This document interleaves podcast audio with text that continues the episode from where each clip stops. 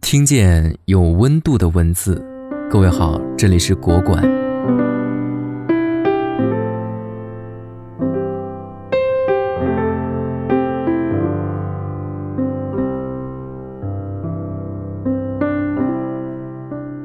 活着是这本小说最简短有力的两个字，它给予了人生最简单的总结，也赋予了世人最大的勇气。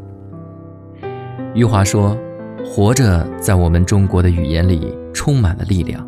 它的力量不是来自于喊叫，也不是来自于进攻，而是忍受。去忍受生命赋予我们的责任，去忍受现实给予我们的幸福和苦难、无聊和平庸。当福贵生命中的温情被一次次死亡撕扯得粉碎，只剩一头老牛陪伴着自己时，过往的一切显得格外的苍白。”有人说，年轻的时候不明白的东西太多太多，即便是深深的背诵到刻在脑海中，也还是不明白。例如，我们不会明白童书为何要望尽天涯路，不明白家轩为何会到天凉好个秋，不明白幽梦里相对无眠，唯有泪千行的思忆之痛，不明白僧庐下夜听细雨点滴到天明的蜀离之悲，不明白象脊轩中亭亭如盖的枇杷树。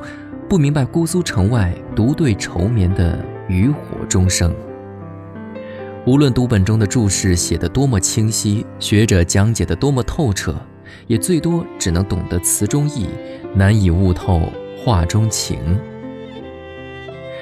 就好像福贵的遭遇，年少幸福如我们，又怎么会懂丧子亡妻？怎么会懂国破家亡？怎么会懂人鬼殊途？怎么会懂名落孙山？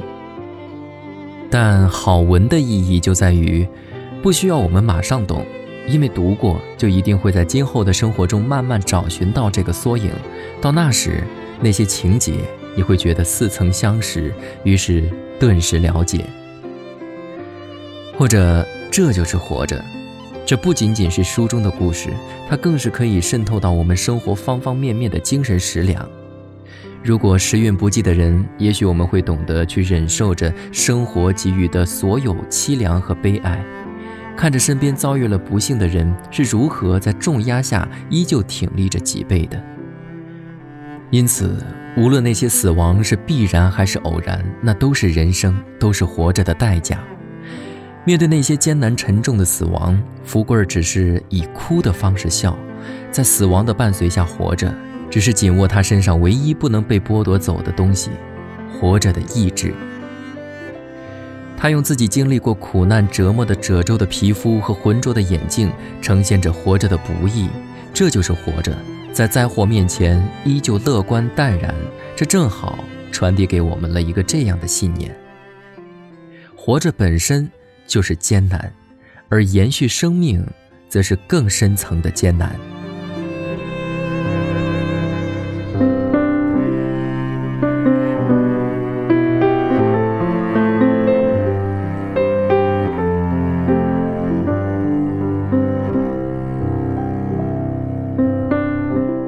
每一次结束都是下一次开始。感谢收听，明天同一时间，我管见。